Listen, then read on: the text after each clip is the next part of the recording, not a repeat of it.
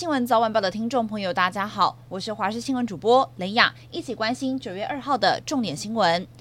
随着海葵台风靠近台湾，外围环流已经开始带来雨势，新南村的水量已经逼近了警戒线，村里的抽水站已经开始作业。因为海葵台风有机会直接扑台，预估雨量会很惊人，以花东平地雨量最多可以来到七百毫米，山区更有机会来到九百毫米。气象局也发布陆上台风警报，预估从台东到横川半岛一带登陆的机会比较高，明后天对台湾的影响最大。海葵台风的路径不断的变化，和原本预估的路径是相差了五百公里。专家表示，除了太平洋高压势力影响之下，接连几个台风所形成的大低压带也是原因之一。巨大的季风环流圈也增添了预报的不确定性。至于离岛的交通，则是首当其冲。截至到下午四点，还有将近一千名的游客滞留在外岛。在西部金门与澎湖往返台湾的班机三号全面取消，因此有数百名的游客把握最后的机会涌入机场等待补位。而台东的绿岛和兰屿也有一百名的游客滞留在当地，尤其是兰屿机场一度被挤得水泄不通，人潮从机场柜台排到了门口，但每个架次只能载十九个人。航空公司表示会加开班次来应应。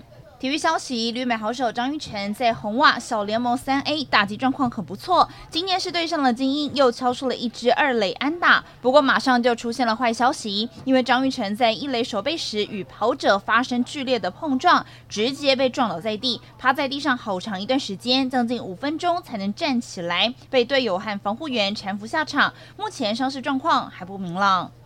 国际消息：南韩釜山一处公共澡堂在昨天两度发生爆炸，掀起了关注。因为不少外国旅客会到南韩旅游，一定会去体验当地公共浴池或是汗蒸木的文化。而这回发生灾情，也造成现场的消防人员和附近的民众逃避不及，至少有二十多人受伤。初步研判，疑似是与澡堂内燃烧水设备使用的柴油蒸后遇上火源导致。